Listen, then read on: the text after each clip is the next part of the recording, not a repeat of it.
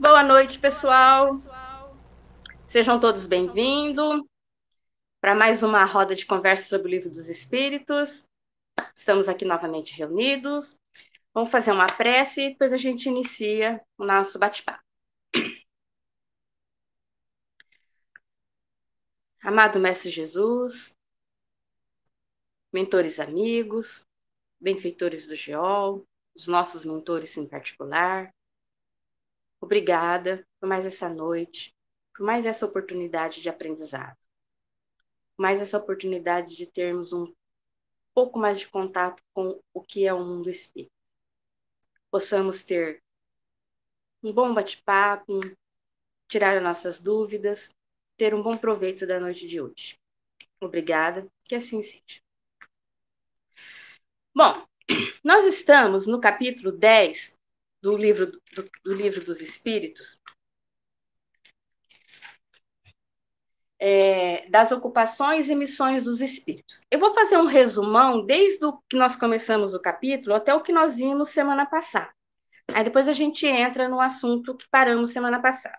Teve um probleminha semana passada e nós vamos recapitular tudo o que foi falado. Então, eu vou começar esse resumão desde o começo do capítulo, das ocupações e missões dos espíritos. Nós vimos nesse capítulo até agora, eu vou, vou ler tudo que eu, nós já vimos até agora. Vimos que a vida espírita é uma ocupação contínua, mas nada penosa, como a que temos na Terra, pois não há fadiga corporal nem as angústias das necessidades. Porque o espírito não tem corpo, então ele não vai ter fadiga, né? Ele não vai ter as necessidades que a gente tem aqui na Terra, do corpo físico. Todos os espíritos têm deveres a cumprir, tanto os inferiores e imperfeitos como os já evoluídos. Então, todos os espíritos, não importa a, a, escala em que ele está, ele tem alguma missão, alguma coisa, um dever a cumprir aqui na Terra, tanto na Terra como na erraticidade. É, nós vamos adquirindo conhecimento de todas as coisas nas nossas sucessivas reencarnações, pois os espíritos puros e perfeitos o conhecimento de tudo. Então, quando a gente nos tornarmos um, um espírito puro e perfeito, nós vamos ter conhecimento de todas as áreas que existe física, química, anatomia, todas as áreas a gente vai ter um conhecimento. Então, cada reencarnação nossa, a gente vai adquirindo um pouco desse conhecimento e vai ficando armazenado no, nossa, no nosso espírito. Todos nós vamos percorrer os diferentes graus da escala da evolução para nos aperfeiçoar. Porque Deus, que é justo, não daria a alguns todo o conhecimento sem esforço para outros não. Porque se Deus é justo, bom e caridoso, ele não vai dar para uma pessoa todo já o conhecimento e alguns não. Então, todos nós somos criados iguais e nós vamos adquirindo esse conhecimento com as nossas reencarnações. Os espíritos das ordens mais elevadas não ficam na ociosidade. Eles têm obrigações a cumprir para o bem, para o bom funcionamento do universo. Então, quer dizer, não é porque eu já me tornei um espírito puro que não preciso mais reencarnar, que nós vamos ficar igual naqueles desenhos lá, comendo vinho, ouvindo harpa. Não, a gente vai ter muitas atividades a ser feitas lá para o bom funcionamento do universo. Os espíritos inferiores também têm as suas obrigações. Não é porque eles são inferiores que eles vão ficar lá na ociosidade também. Eles também têm uma obrigação para aprimorar a sua apropriada para a sua natureza. Não vai ser as mesmas obrigações de um espírito mais elevado. Cada grau vai ter a sua obrigação dependente do, do grau que você está, correspondente àquilo que você pode fazer. Não existe espíritos que ficam na ociosidade para sempre, porque eles vai, é, vai chegar uma época em que eles, eles cedo ou tarde, eles vão, vão ter o desejo de progredir e, e é, ele faz a necessidade, a atividade, se sentirão felizes por poderem tornar-se útil. Então, quer dizer, eles vão ter uma, uma, hora, eles vão cair em si, que eles também têm que progredir. Não adianta ele ficar lá só no bem bom sem fazer nada, porque ele não vai para frente. Então, a hora que ele cair, caiu a ficha que ele tem que progredir, ele vai ficar muito feliz por poder tornar-se útil. Os espíritos se interessam pelos nossos trabalhos de arte, quando esses trabalhos denotam a elevação e o progresso dos espíritos. Porque o nosso mundo ainda é atrasado, né? Na evolução, em tudo. em, em relação aos espíritos superiores. Então, o que eles consideram, o que nós consideramos como uma obra sublime, maravilhosa, para os espíritos elevados, é apenas uma obra infantil, mas eles dão valor a isso por causa do nosso progresso, porque a gente está progredindo. É, que mais? E os espíritos se ocupam conforme é, com as coisas deste mundo. Os espíritos se ocupam conforme o seu grau de elevação ou inferioridade em que se acha. Então, eles vão se ocupar conforme o grau que eles estão, né? Isso eu já tinha falado. Os espíritos que têm missões a cumprir, as cumpre tanto na erraticidade como aqui encarnado. As missões que os espíritos errantes podem ser encarregados são tão variadas que é impossível a gente descrever quais são os tipos de missões. São várias, é impossível falar quais, quais são. Mas as missões que os espíritos têm sempre têm o objetivo de fazer o bem para o auxílio do progresso da humanidade. A importância das missões corresponde às capacidades e à elevação dos espíritos. O espírito pede, ele pode pedir uma missão, o espírito quando ele vai reencarnar. E quando ele é atendido a essa, a essa missão que ele, ele pediu, ele fica muito feliz né, de poder fazer essa missão. E muitas vezes, mais de um espírito pede a mesma missão.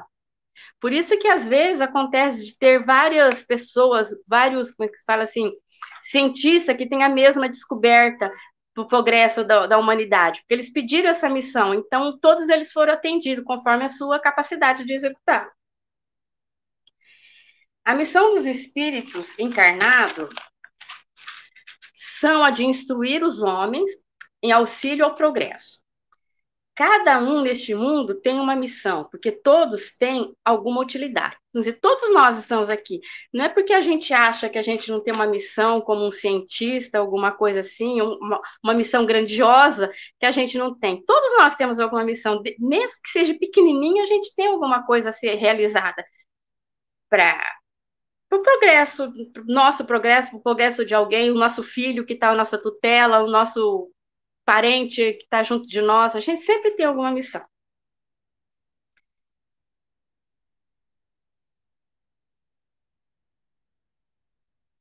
Pode-se reconhecer que um homem tem realmente uma missão na Terra pelas grandes coisas que opera, pelo progresso que cuja realização conduz seus semelhantes. Então, quer dizer, quando a gente vê alguma coisa grandiosa mesmo que é feita, que tem um, um auxílio grandioso para a humanidade, realmente isso foi uma missão para aquele espírito.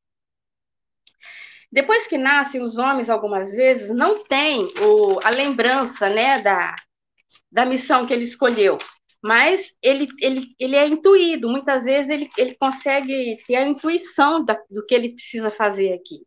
E ele é auxiliado pelos espíritos amigos que estão ali ao lado dele, o mentor, nessa intuição para ele poder fazer essa missão que ele foi incumbido. Nem todo, nem tudo que o homem faz resulta da missão. Muitas vezes ele é um instrumento que se serve um espírito para fazer com que se execute uma coisa útil. Às vezes o que ele fez pode ser não seja a missão dele, mas é a missão de algum espírito superior, algum mentor que está ali, e utiliza ele com a intuição, no, no intuito de fazer essa missão dar certo, dessa, dessa missão que o espírito tem. Ele utiliza a gente para poder fazer essa coisa útil acontecer. Poderá um espírito falir na missão, se não for um espírito superior. Então, terá que retomar a missão em outra encarnação.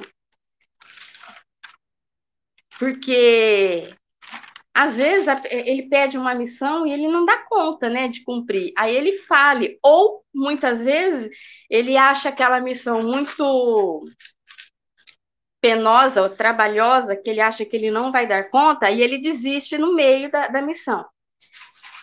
Então, aí, na próxima reencarnação, ele vai ter que fazer essa missão que ele tinha que ser feito e não cumpriu. Bom, isso foi um resumão que eu fiz. Agora, se alguém quiser complementar esse resumão, fique à vontade. Se quiserem falar mais alguma coisa. Porque aí, esse resumão, eu fiz até a pergunta 578, que foi o que nós estudamos até a semana passada. Alguém quer falar alguma coisa? Algum comentário?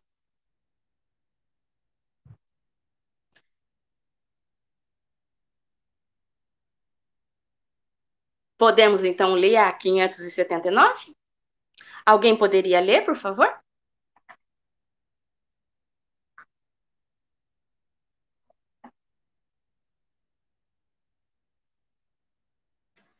Eu leio. Obrigada, Adri. Já que é de Deus que o Espírito recebe a sua missão, como pode Deus confiar missão importante de interesse geral a um Espírito capaz de falir? Será que Deus não sabe se o seu general alcançará a vitória ou se será vencido? Claro que sabe, e seus planos, quando importantes, não são confiados aos que hajam de abandonar a obra pela metade. Para vós, toda a questão está no conhecimento que Deus tem no futuro, do futuro, mas que não vos é concedido.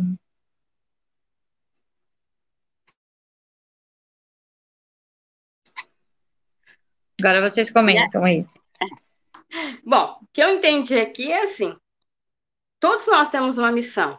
Deus já sabe mais ou menos como que vai ser a nossa, a nossa atitude diante dessa, dessa missão. Ou seja, ele não vai dar uma missão tão importante que seja de uma valia tão grande para a humanidade para um espírito que não seria capaz de cumprir essa missão. Seria isso, né, Márcia? Ele vai dar a missão é, já sabendo a capacidade do espírito. Deus tudo sabe, para ele não tem surpresa. Ah, mas e se eu estava indo para cá e de repente eu resolver virar para cá? Deus já sabia que você ia fazer isso. Né? Então, para ele não tem surpresa. Agora, é claro que é o que ele coloca aqui: se é um, algo muito importante, ele não vai deixar só na mão de uma pessoa que possa falir, né?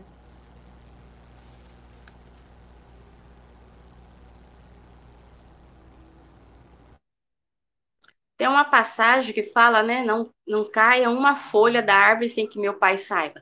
Ele sabe de tudo, então não tem como ele não prever que isso iria acontecer. Por isso que, às vezes, uma mesma missão é dada para vários espíritos. Podemos continuar? Oh, deixa Fala, eu fazer Fernando. um comentário, Rosado. É, esse texto tem muito a ver com o que eu estava pensando hoje pela manhã. É, quando a gente escuta a frase assim, né? É, muito vos é dado, muito vos será pedido. E isso me incomodou um tempo, porque achava assim, vos é dado em que sentido, né? É, porque você receber muita informação, você ter acesso, é lógico, tem o esforço pessoal de cada um para adquirir isso, né? Mas isso se torna é, esse ser dado para que você possa ser exigido. Eu fiquei pensando nisso, falei, caramba, tanto conhecimento, tanto tanto saber, né? E às vezes a gente faz tão pouco, né? Quer dizer, nessa exigência, entre aspas, de você ter a tua missão de fazer algo bom, é, que seja contemplado pelo bom, pelo belo, né? E aí tem, me veio uma coisa na cabeça com relação a isso, assim, é, tem pessoas que não é dado nada, dado no sentido cultural, no sentido intelectual, acesso a estudo, mas eles fazem tanto fazem tanto que até surpreende. Então, ele não teve nada perto daquilo que talvez a gente tenha, uh, muitos tenham tido, né? Eu me enquadro nisso. E faz tanto sem ter pedido nada. Quer dizer, não foi exigido em fazer. Né? Então, a missão, ela, tem, ela é muito... É, desde uma pequena coisa que você faça, já é a tua missão. A gente fica pensando em fazer coisas, às vezes, mirabolantes, sei lá, falando por mim, tá? Coisas muito grandes, falar, não, vou fazer isso, tal. Não é porque você tem capacidade, que você tem intelectualidade, aprendeu muita coisa, que tem que ser uma coisa monstruosa, uma coisa genial. Pode ser uma coisa pequena, né? Que vai fazer o bem. Então, isso pode ser a tua missão, né? Ouvir uma pessoa, por exemplo, não é isso?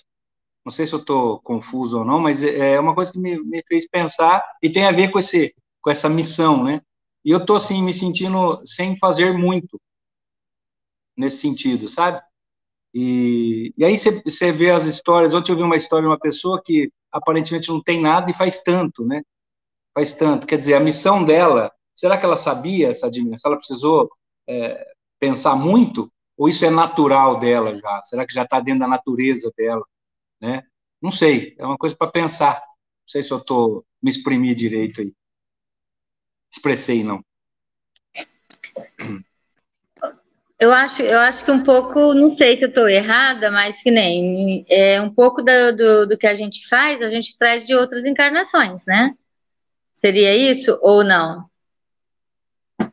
Porque às vezes não é porque nem aqui, às vezes não, a pessoa não é estudada, a pessoa não tem, não teve tanta oportunidade, mas ela não teve oportunidade aqui, agora, nesta, né? Mas nas outras sim.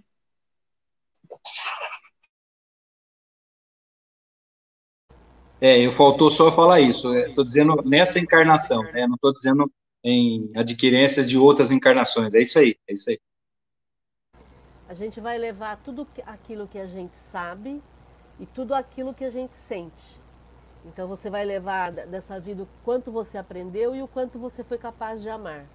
E isso a gente vai levar para as outras vidas e é o que faz algumas pessoas naturalmente terem o que nós chamamos de sabedoria.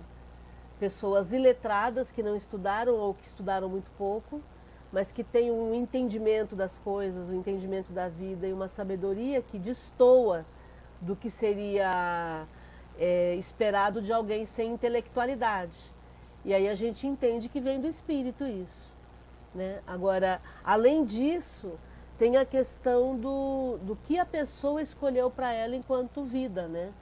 Aí tem a ver com a, por exemplo, pode ser uma pessoa que escolheu nascer numa condição financeira dificu, com dificuldades, sem acesso ao estudo, e ainda assim é, é, manifestar, expressar o conhecimento, a sabedoria que ela tinha. Então é, a gente sabe que a riqueza é uma prova, né? A prova da riqueza. Quantas vezes nós falamos isso, né? A provação da riqueza. Aquilo que parece ser tão simples, a gente sabe que, que abre possibilidades que podem colocar tudo a perder se a pessoa não tiver o equilíbrio. Então é, é é aprender a reconhecer isso, né? Que traz do passado, mas que também pode ter sido uma escolha pessoal para a pessoa, para ela poder ter uma vida de repente mais regrada, mais disciplinada, não sei como é que seria isso, né? Na, ninguém nasce para ser pobre, né? A gente tem que entender isso. A pobreza não, a pobreza ela é um, um resultado da nossa falta de humanidade porque a Terra tem condições de abrigar a todos que estamos aqui na Terra. Ninguém deveria passar fome na Terra, porque alguns países que são mais produtivos poderiam produzir para todos. E aqueles que têm menos terra poderiam produzir em outras áreas. Por exemplo, o Japão não tem terras, né? lá é, é muito difícil produzir, mas eles têm a capacidade de tecnologia uma capacidade fantástica. Então, se houvesse uma. O Ururaí está aqui, ele, a gente sempre discute sobre isso, né? Quando as fronteiras caírem, quando nós todos nos vermos como humanidade e não como país, não como estado, não como um, um bairro, não como uma casa, né? Quando nós nos enxergarmos como seres humanos, aí tudo vai ser de todos, aí vai ser muito mais simples, né? Porque aquele que tem um pouco mais vai repartir. Né, pra, se eu tenho comida suficiente para minha família e para todos os meus e está sobrando e vai estragar, para que, que eu vou ficar guardando? Por que, que eu não vou distribuir isso? Então é esse conceito que ainda falta, né?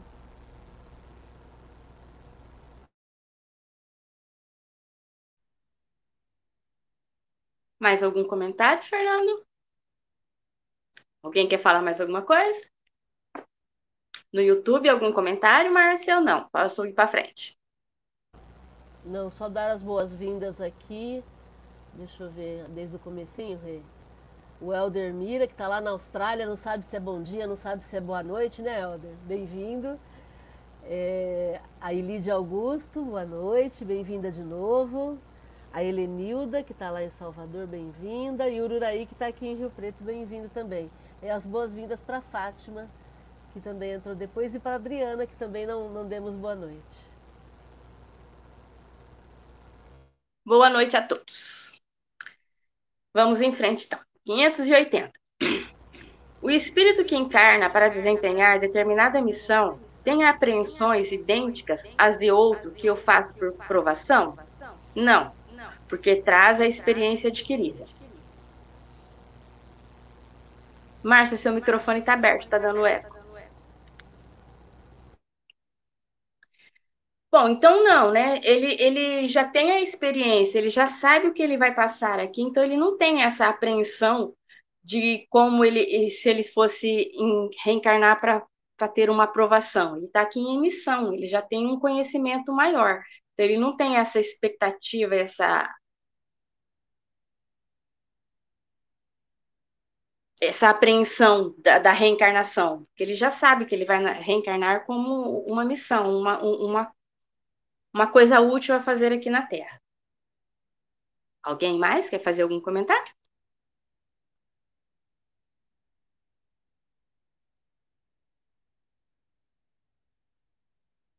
Podemos ler um, mais uma, então? 581. Certamente desempenham missão, missão os homens que servem de faróis ao gênero humano, que o iluminam com a luz do gênio.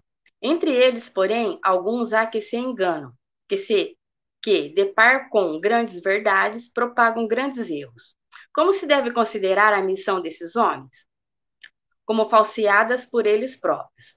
Estão abaixo da tarefa que tomaram com, sobre os ombros. Contudo, mister se faz levar em conta as circunstâncias. Um homem de gênio tem que falar de acordo com as épocas em que, em que vive. E assim, um ensinamento que pareceu errôneo ou pueril numa época adiantada pode ter sido o que convinha no século em que foi divulgado. Bom, isso é verdade, né? Quer dizer, muitas vezes ele vem com a missão, uma grande missão, só que na época em que ele reencarnou, mesmo todo o conhecimento que ele tem, para a época, a, a, população daquela época não iria entender se ele usasse as palavras então, ele tem que usar um, um ensinamento mais básico para o povo entender. Aí, a, a gente, já que já está numa época mais adiantada, vai ver aquele ensinamento lá de trás e vai falar assim: nossa, mas isso não é nada. Para aquela época, foi um grande feito. Foi, o, foi o que ele tinha para ensinar para aquela época, porque se ele usasse o conhecimento que ele tinha mais amplo, a população daquela época não iria entender o ensinamento que ele tinha para passar. Isso que eu entendi, Márcia. O Rê, eu estou me lembrando da história do Vivien Thomas, aquele negro que viveu na década de 30 e que foi contratado como faxineiro no Hospital Johns Hopkins e que o sonho dele era fazer medicina e ele era faxineiro, era negro e os negros não podiam nem entrar pela porta principal do hospital, né? Mas ele era tão além do seu tempo e tão inteligente que ele estudava por conta própria ali no laboratório do hospital e, e ele acabou sendo, é, com o passar do tempo, né, trabalhando ali, isso está no filme Quase Deuses, um filme de 2004, mas ali trabalhando e vendo os médicos operando, ele foi desenvolvendo a, a, a habilidade da cirurgia e aí ele treinava em cachorros, né? Que ele, na época eles treinavam, os, os médicos treinavam em cachorros e ele ficava limpando a sala, mas assistindo e verificando e vendo como que era. E ele acabou desenvolvendo uma técnica. E aí na década de 50 ele foi o primeiro, a primeira pessoa a ser aceita como cirurgião é, e aceito né, no, no, no, no Hospital Johns Hopkins. E a, ao ponto de um dos cirurgiões, quando estava numa cirurgia, uma cirurgia complicada, ele disse que não iria fazer a cirurgia se ele não entrasse para ajudar, porque ele é que sabia usar a técnica, né? porque ele desenvolveu a técnica. Até a década de 50 ninguém mexia no coração, não sei se vocês sabem disso. O coração era imexível, não se operava o coração. A pessoa tinha uma doença cardíaca, ela morria disso. E a partir do Vivian Thomas é que começou-se a mexer no coração. E aí, hoje, existe uma foto dele no hall de entrada desse hospital. Né? Ele que não podia entrar pelo hall, hoje tem uma foto dele nesse hall. É, então é interessante a gente ver pessoas além do seu tempo. Né? E assim existem inúmeros exemplos, inúmeros exemplos né, de pessoas que foram rompendo a partir desse, dessa missão, porque é uma missão nesse caso. Né? É para mexer com o sistema, é para provocar mudança, é para alavancar o progresso. Né?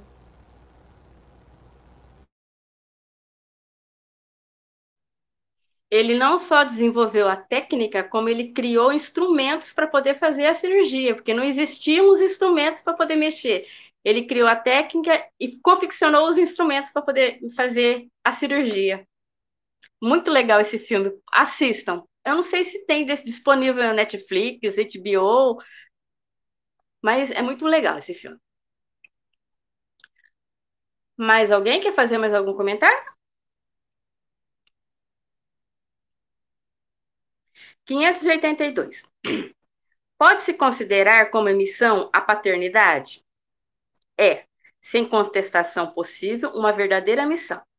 É, ao mesmo tempo, grandíssimo dever e que envolve, mais do que o penso homem, a sua responsabilidade quanto ao futuro.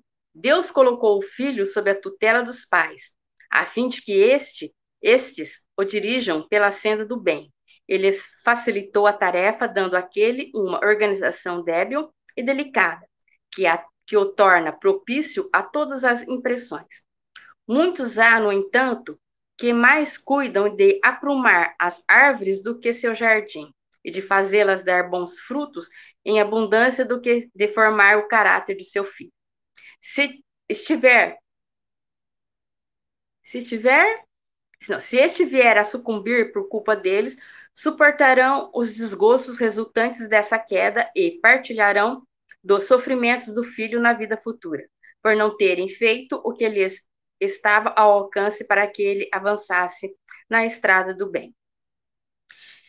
Como eu falei, todos nós temos uma missão não são grandes missões, são pequen pequenas missões. Todos nós temos missões. A paternidade, a maternidade é uma missão que nós temos. Nós temos o, o, a missão, o dever de orientar esses pequenos espíritos que são incumbindo a nós. Foi perguntado a Gibran sobre a, a maternidade, a paternidade, ele fala que os filhos são flechas, e nós, pais, somos os arcos que temos o dever de direcioná-lo na direção certa e soltá-lo para a vida. Então é isso que nós temos, a nossa missão, é, é, é, é indicar o caminho certo para eles, para eles terem o seu, seu caminho e também seguir a, missão deles. Alguém mais? Quer, alguém quer fazer algum? Tem muita flecha deitada, né? Jogada no chão. Deitada no sofá.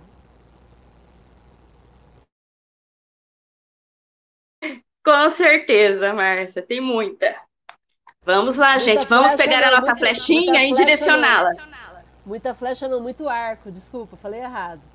Tem muito arco deitado no sofá. Então vamos levantarmos do nosso sofá, pegarmos as nossas flechinhas e direcioná-las no caminho certo. Alguém poderia ler a próxima, por favor? A 583? Posso ler, Regina? Obrigada. São responsáveis os pais pelo transviamento de um filho que envereda pelo caminho do mal, apesar dos cuidados que lhe dispensaram? Não. Porém, quanto piores forem as propensões do filho, tanto mais pesada é a tarefa e tanto maior o mérito dos pais se conseguirem desviá-lo do mau caminho. E tem A. Se um filho se torna homem de bem, não obstante a negligência ou maus exemplos de seus pais, tiram este daí algum proveito, Deus é justo. entendi assim, é, o mérito está no esforço próprio, você só direciona, né? Se, ao mesmo assim, existe algum percalço na vida do filho, né? É, os pais são isentos. O pai, a paternidade é isenta, pelo que eu entendi, né? Agora, se ele se torna um filho, do, um, um homem de bem, mesmo com a negligência desse pai, né? De usando os maus exemplos que os pais possam trazer, né? É, diz que Deus é justo. Né? Quer dizer, como é que essa, esse espírito tem o livre-arbítrio de aprender, mesmo com, com, os, com a negligência dos pais, ele aprende, né? E o caráter dele é formado por essa vivência dele, aí mostra a autonomia do espírito, né? Essa, por isso que assim a gente às vezes vê filhos que são exemplos e que pais que não deram exemplo e, e vice-versa, né? Acho que é isso. A cada um segundo suas obras, né? Não tem como ser diferente.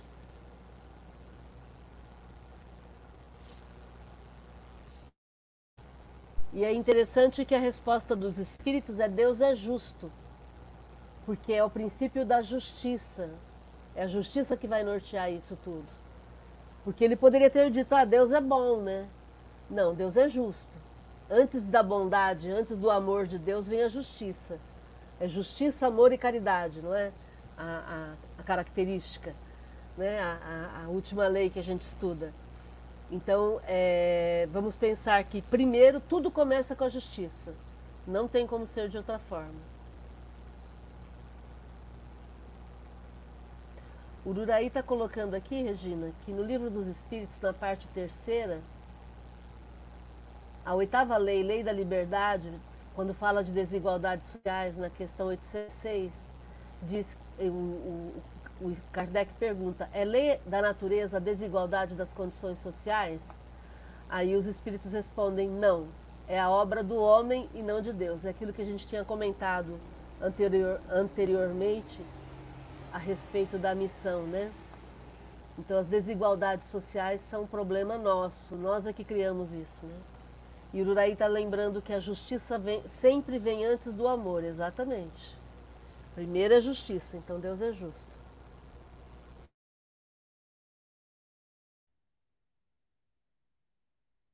Alguém quer fazer mais algum comentário? Vamos ler mais um. 584.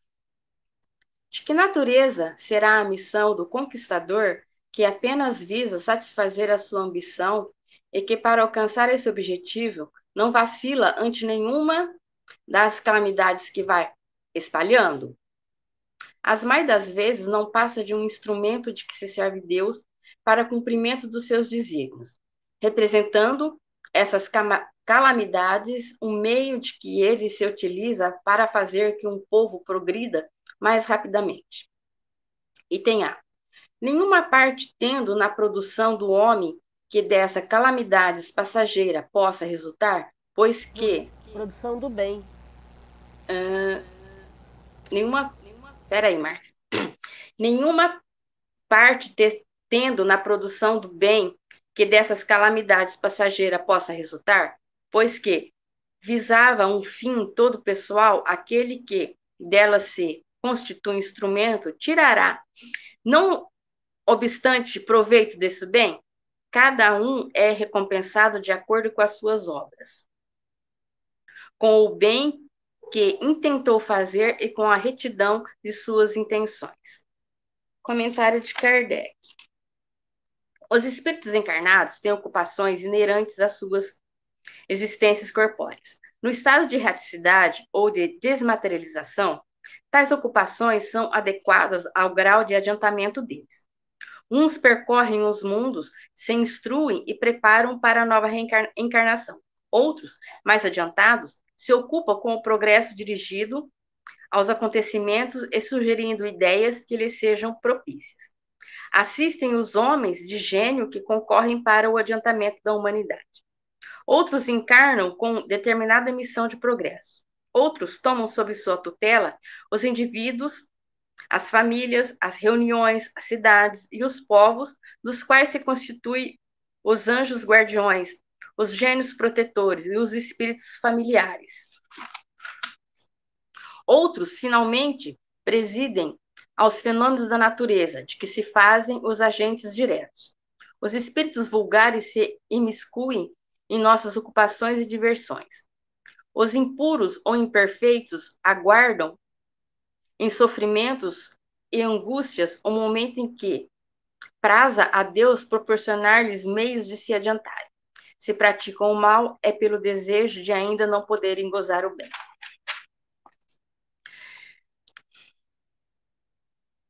Ixi, Márcia, essa é... me, me, me, me complicou as ideias aqui. Você poderia dar uma, uma clareada? Vamos, vamos por partes, então. De que natureza será a missão do conquistador? Aqui a gente está falando daquelas pessoas que acabam exercendo um poder sobre outras, né? Está falando de um conquistador. Então imagina o conquistador que veio conquistar a América, por exemplo, passando por cima, dizimando os índios e ou trazendo para os dias de hoje quem faz desmatamento, passando por cima dos índios 500 anos depois, né? É, ou aquele, aquela pessoa que tem uma mineradora e vai fazer uma obra lá em Minas Gerais e acaba acontecendo Brumadinho. Né? Vamos pensar nessas situações. São pessoas que visam apenas satisfazer a sua ambição. Então não tem um espírito humanitário. Não é para.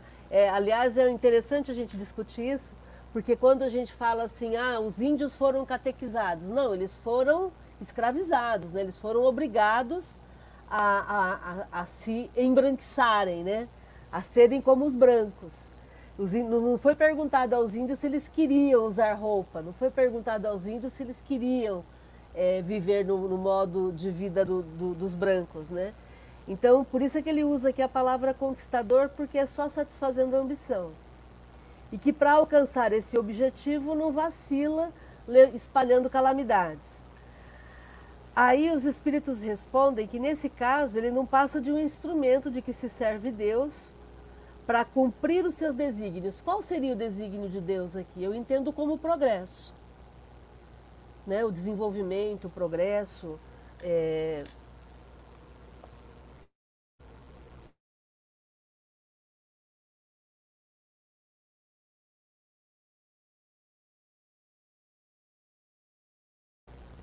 Então a gente entende como sendo o levar o progresso, a tecnologia, o conhecimento e por aí vai.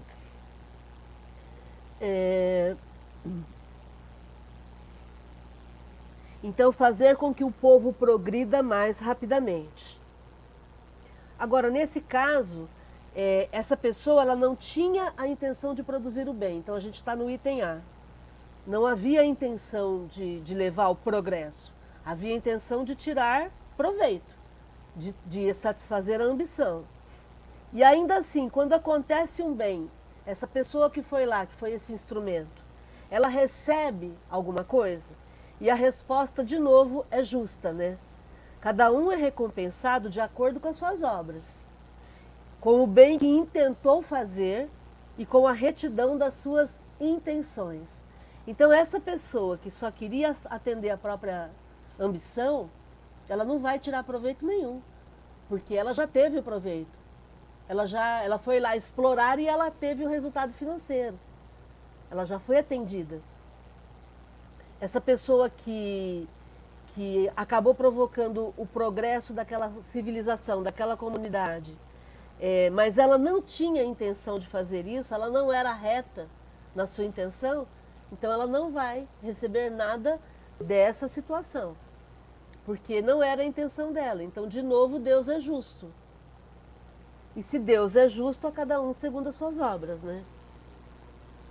E aí o Kardec depois, ele vai fazer aqui uma, um resumão do, das ocupações dos espíritos, né? Que a gente até já falou muita coisa disso, né? Então vai ser de acordo com o grau de adiantamento deles.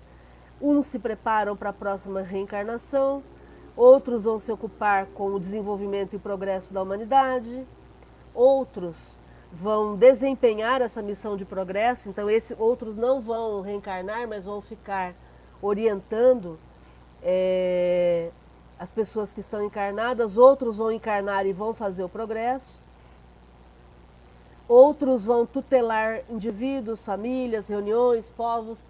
Eu acho que daqui é que vem essa ideia de que algumas pessoas falam, ah, eu sou devota de, de São José, eu sou devoto de Santa Luzia, né?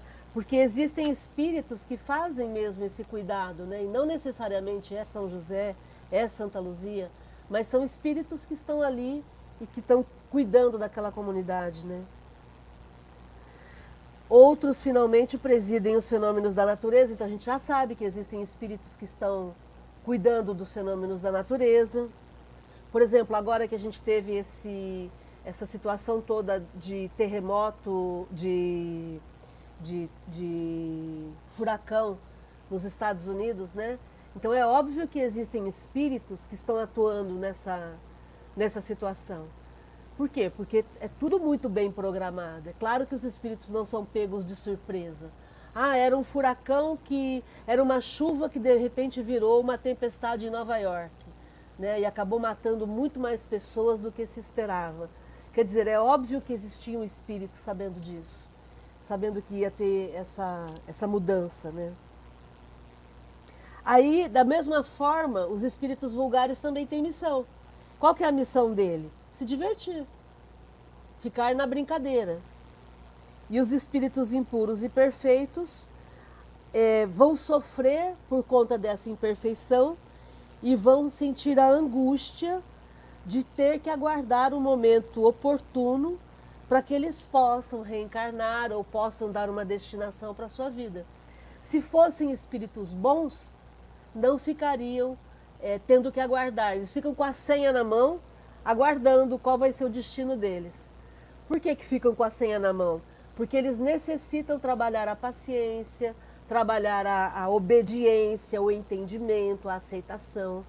Então, se fossem espíritos já resolvidos, definidos com o que querem fazer, não precisariam ficar nessa dependência. Né?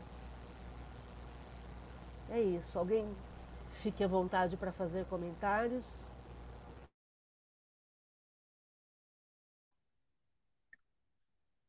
Márcio, a hora que ele fala aqui que essas calamidades é um meio de que ele se utiliza para fazer que um povo progrida mais rapidamente. Aqui cai, caberia na lei de destruição, ou não?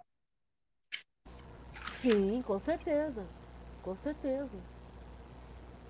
É, é que para nós é difícil de entender, né? Vamos pegar o Haiti. Poxa vida, cinco anos atrás, um terremoto que, que acabou com o país. E agora, de novo, outro terremoto que acaba com o país. Quer dizer, é, o que, que Deus está querendo dizer com isso? Do nosso ponto de vista, é algo cruel, é algo absurdo. Do nosso ponto de vista, não tem sentido. Como assim, né? Acontecer mais desgraça para um povo que já está em desgraça. E do plano de, no plano de Deus, tem uma explicação, é que a gente não entende. Nós somos limitados. Né? Para nós é, é difícil aceitar, entender. Mas existe um planejamento com relação a isso. É, as pessoas que vivem ali naquela circunstância, naquela região, elas acabam sendo colocadas numa situação em que elas precisam definir o futuro delas de, um, de uma hora para outra, de uma forma urgente. E, e de uma certa forma, é, é eu acho interessante isso, porque, por exemplo, a gente sabe, vou pegar o exemplo do Haiti, né? A gente sabe que no, no Haiti existe uma, uma forte predominância de grupos armados, grupos terroristas, é, é, não são terroristas, milícias, né? De milícias que se aproveitam da pobreza do povo, da miséria do povo. É, e aí eu fico pensando assim, vem um outro terremoto e de repente é, aquilo que estava estabelecido em cima do poder dessas milícias vai tudo por terra abaixo. Então, é também uma forma de sacudir o sistema vigente para que haja uma mudança, porque se for aguardar a mudança natural, vai demorar muito. A mesma coisa no, no, no, com o grupo Talibã, né? Se a gente for pensar é, nessa questão, quer dizer, o mundo tem, tem, tem, tem momentos, tem lugares no mundo que estão em polvorosa, tá? A coisa está tá eclodindo, eclodindo, eclodindo. Por quê? Porque a, a, A providência divina tem pressa, não dá mais para ficar acomodando tudo. Não dá mais para ficar aguardando as coisas melhorarem. É... O processo todo tem que acontecer mais rapidamente, né? Ô, Márcia, e no caso do que você falou do, do Haiti, uh, certos acontecimentos, que nem há cinco anos atrás terremoto e agora de novo, mas tudo tem um propósito, é como você falou, tudo tem um propósito. Por que daqueles espíritos estarem lá e por que deles passarem por aquilo também, né? Sim, e aí vamos pensar assim, por que, que nós estamos no Brasil nesse momento, nessa conjuntura, e por que, que nós estamos passando por todo esse sofrimento moral que estamos vivendo, né? vivendo num, num, num país desigual, num país com, com tanta vibração de, de querer destruir o outro, de querer derrubar o outro, de querer que o outro se dê mal. É, é exatamente esse o processo. E ao mesmo tempo, é, o que, que a gente vai fazer para sair dessa vibração, sair desse, dessa, de, desse momento tão ruim? Né? Qual é a minha, a minha parte de contribuição que eu vou dar? O que, que eu vou fazer para contribuir para um mundo melhor a partir de mim? Né? Exatamente isso. Porque a gente fica, de novo, a gente fica pensando muito no fato de que, ah, eu estou viva e, ai, que bom que eu estou viva e, e, vou aproveitar essa minha oportunidade. Sim, só que daqui a pouco eu vou morrer. E aí eu vou reencarnar e vou ter uma outra oportunidade e vou continuar o meu processo, seja na Terra, seja em outro planeta. Então o processo é contínuo. Não tem desperdício. Não tem desperdício de vida, não tem desperdício de oportunidade. Tudo é aproveitado em termos de evolução. Tudo é aproveitado. O Uraí está dizendo aqui que não dá mais para viver isolado numa bolha. Chegou a hora de pensarmos o planeta como a casa de todo mundo. Ou praticamos o amor ao próximo, onde ele estiver, ou não entendemos o projeto de Jesus. É exatamente isso. Quando Jesus conversou com o moço rico, quando Jesus conversou com o cobrador de impostos, quando Jesus conversou com os apóstolos, quando ele conversou com a prostituta, ele estava mostrando para a gente que é amor ao próximo. Né? Ou será que foi por acaso que Jesus casualmente trombou com o cobrador de, de impostos em cima de uma árvore olhando para ele, tentando ouvir, ouvir o que ele falava? Não foi assim né? Todo mundo é bem-vindo. Se todo mundo é bem-vindo, a gente vai chegar num momento em que não vão haver mais diferenças, né? Todos serão bem-vindos.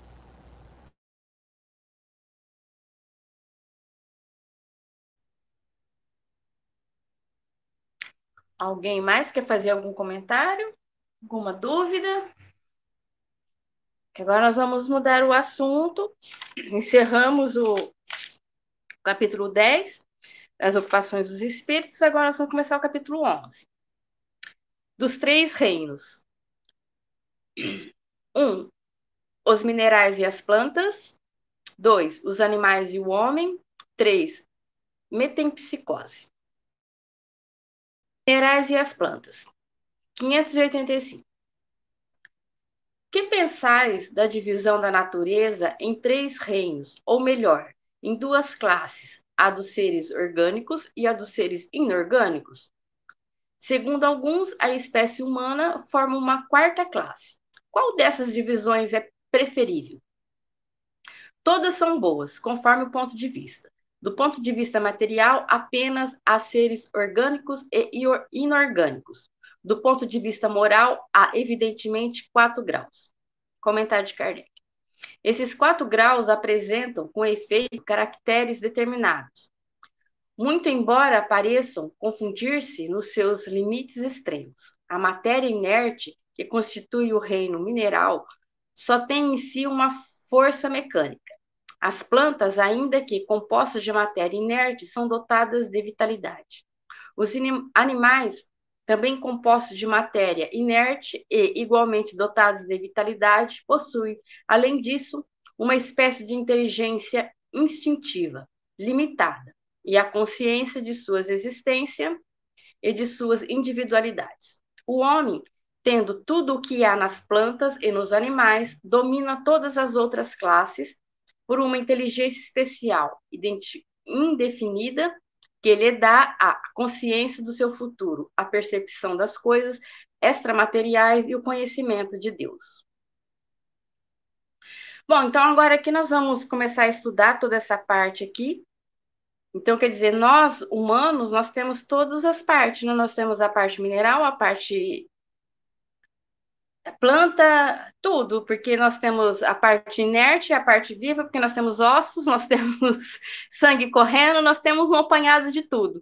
Então, mas só que a diferença nossa com as outras partes aqui é que nós temos a consciência, nós temos a consciência do futuro, nós temos a inteligência, nós temos conhecimento de Deus, essa intuição do conhecimento de Deus.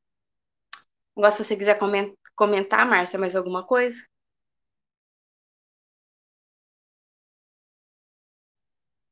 Alguém quer fazer algum comentário? Senão a gente pode passar para frente. O 595. Ah. Rê, só lembrar que, por exemplo, é, você colocou que nós, o Kardec, os espíritos colocaram, e o Kardec complementou aqui, que nós temos todos os reinos dentro da gente, né? É, quando a gente pensa, por exemplo, nos ossos, é o reino mineral, né?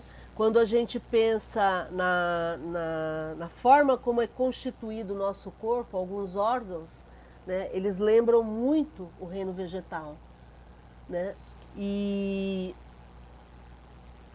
e aí essa questão que ele coloca aqui, que ter consciência do futuro, o homem, o ser humano, é o único ser que consegue fazer esse planejamento do futuro.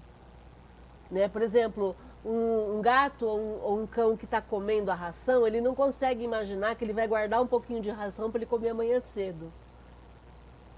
Ele vai acabar com a ração se ele tiver com fome. Né? O ser humano consegue fazer esse planejamento. Então, essa consciência do futuro, ela traz para a gente a capacidade de sobreviver comparado com outros animais. É, perceber coisas extramateriais é através do pensamento, através da mente. Né? O entender, por exemplo, o sentimento. Né? E o conhecimento de Deus. Agora, é, os biólogos hoje até brincam com essa questão. Quem é que disse que o homem é o ser mais inteligente sobre a Terra? Né? A gente é o mais inteligente por conta de todas essas conquistas que foram sendo feitas e que nos deram essa percepção né? Mas é, é óbvio que muitos animais estão se desenvolvendo. Deixa eu trazer a rei aqui de volta. Então é óbvio que a gente chegou a esse nível por conta de todo o nosso desenvolvimento. Mas muitos animais estão se desenvolvendo ao ponto de que em alguns momentos a gente olha e fala assim, nossa, só falta falar, né? Então isso prova para a gente a questão do, da evolução né, das espécies. Alguém quer fazer mais algum comentário? 586. Tem as plantas consciência de que existem? Não, pois que não pensam, só tem vida orgânica. Bom, aqui acho que não tem nem o que falar, né? A planta só tem vida orgânica, não tem mais o que explicar. 587. Experimentam sensações, sofrem quando as mutilamos? Recebem impressões físicas que atuam sobre a matéria, mas não têm percepções. Consequentemente, não têm a sensação de dor. Bom, Márcia, ela não tem a sensação de dor, mas é, a, a, a planta sente algumas coisas, né? Porque quando você, você poda ela demais, ela murcha, ela demora para brotar, às vezes nem brota, que se você podou a mais do que era permitido, ela não brota.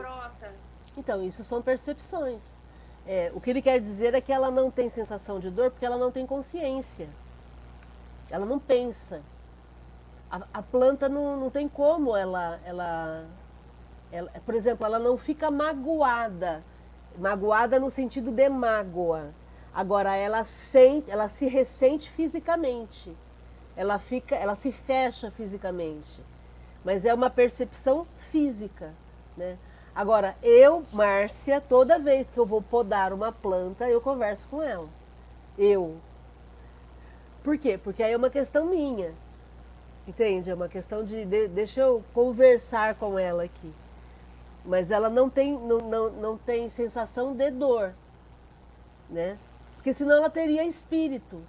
Essa é a questão. A planta não tem espírito. O Márcio, com relação a esse negócio de conversar com a planta, ela pode não ter inteligência e não sentir nada. Mas você manifestando amor junto ao orgânico, que é, ele muda, né? Então você traz, às vezes, você vai ver alguma planta que está sofrendo com alguma, ou com calor, ou com algum problema ali, se você conversa e começa a tratá-la todo dia, tem uma experiência com uma roseira que, é, uma planta, ela estava começando a brotar e ela começou a ficar com fungo. E aí, todo dia lá, eu tirava um por um e conversava assim, manifestando. Você viu que ela brotou, o que tem de, de, de, de flor todo dia, que nasce botão novo todo dia, é impressionante. Fala, olha, ela estava morta, né?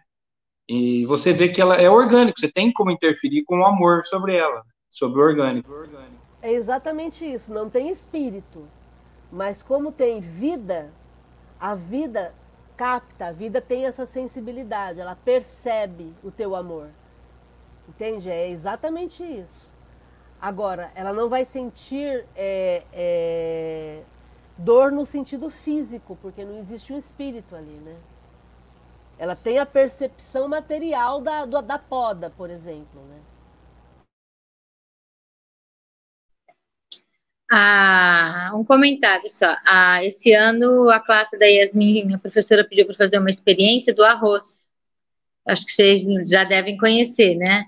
Então, em dois potinhos, coloca lá um você bem longe um do outro. Um você fala palavras boas e, o, e a outras ruins para ver a diferença que o que, que aconteceria com cada potinho de arroz.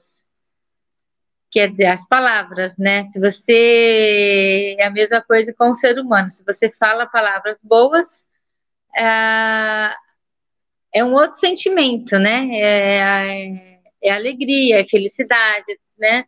E nas palavras ruins já o que acontece é que o arroz é, se deteriora, né? Seria completamente o oposto do, das palavras do bem. É como se a mesma coisa, como que a gente tratasse uma pessoa, né?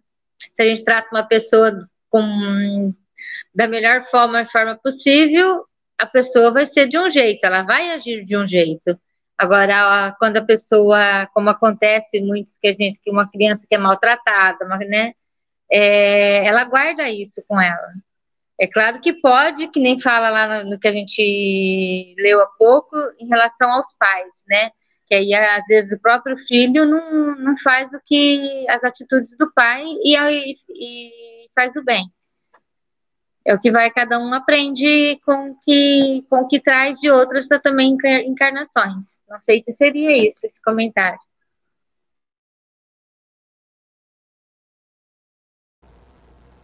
É isso mesmo. O Duraí está colocando aqui, Rê, hoje a ciência está avançando nessa questão dos vegetais e mostrando que existem. Per... Ah, esqueci que dá para exibir isso aí, ó. Mostrando que existem percepções de algo que a beneficia ou algo que a prejudica. É exatamente isso. É, e tanto, tanto é, é verdade isso que o reiki, eles, elas aceitam muito bem o reiki floral, então, quando tem uma planta morrendo ou com fungo, se a gente ministrar o reiki nela, ela floresce e às vezes ela, é aquele tal negócio, às vezes ela se destrói e volta mais bonita.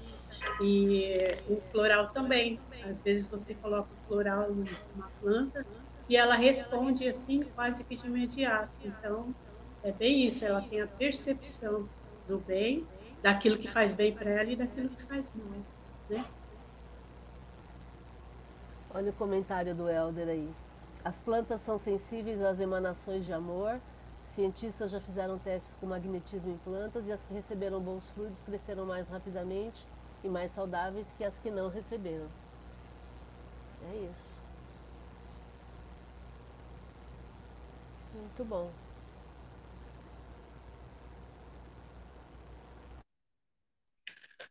Bom, gente, então agora vai entrar numa parte legal das plantas que eu gosto.